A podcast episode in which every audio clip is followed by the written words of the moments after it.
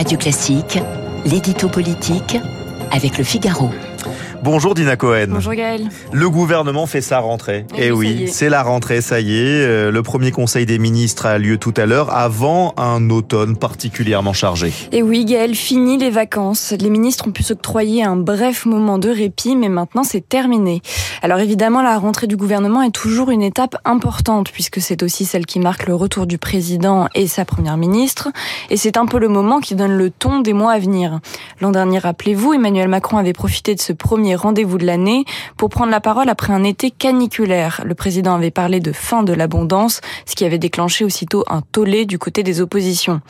La parole du président va donc être particulièrement scrutée, d'autant plus qu'Emmanuel Macron a annoncé au creux de l'été dans les colonnes du Figaro Magazine qu'il lancerait d'ici peu une grande initiative politique. Quand, comment, pourquoi Le président pourrait convier à l'Élysée tous les présidents de parti pour les convaincre d'y prendre part, comme l'indique le Figaro du jour, mais beaucoup de questions restent encore en suspens. On devrait toutefois en savoir plus rapidement, puisqu'Elisabeth Borne doit s'exprimer sur France Bleu à la mi-journée, et qu'Emmanuel Macron doit de son, de son côté pardon, répondre à la presse écrite. Quels vont être les enjeux de ces deux prises de parole Eh bien, de savoir si le couple exécutif peut se solidifier alors que le second quinquennat patine et que le président est toujours aussi fragilisé par sa majorité relative à l'Assemblée nationale. C'est en plus euh, au Parlement que les chantiers les plus périlleux sont attendus. Oui, exactement. Euh, Fin septembre, ce sera au tour des députés de faire leur rentrée avec déjà une grande pile de dossiers sur leur bureau. À commencer par celui consacré au budget qui va être la grosse séquence de l'automne. Il faut se rappeler que le budget de l'an dernier a été adopté tant bien que mal et que la première ministre a dû recourir à l'article 49 alinéa 3 qui lui permet de sauter la case du vote à 10 reprises. Elisabeth Borne a déjà dit qu'elle pourrait reproduire l'exercice, mais c'est sans compter sur le fait que certains partis ont pour intention de jouer les troubles faits, du côté des républicains notamment, qui jusque-là se sont montrés plus ou moins constructifs.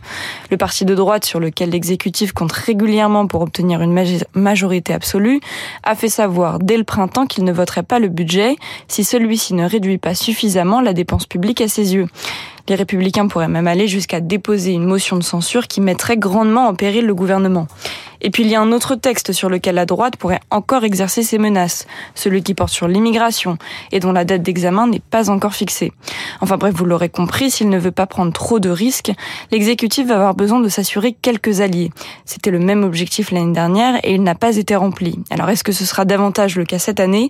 Peut-être aurons-nous un début de réponse ces jours-ci avec ce retour politique et médiatique du président. Merci beaucoup euh, Dina Cohen. On, on ira encore plus loin sur cette rentrée politique avec Bruno euh, jeudi tout à l'heure dans euh, nos esprits libres. Vous, on vous retrouve demain à 8h10 À demain Gaël. en direct sur Radio Classique. Les stars-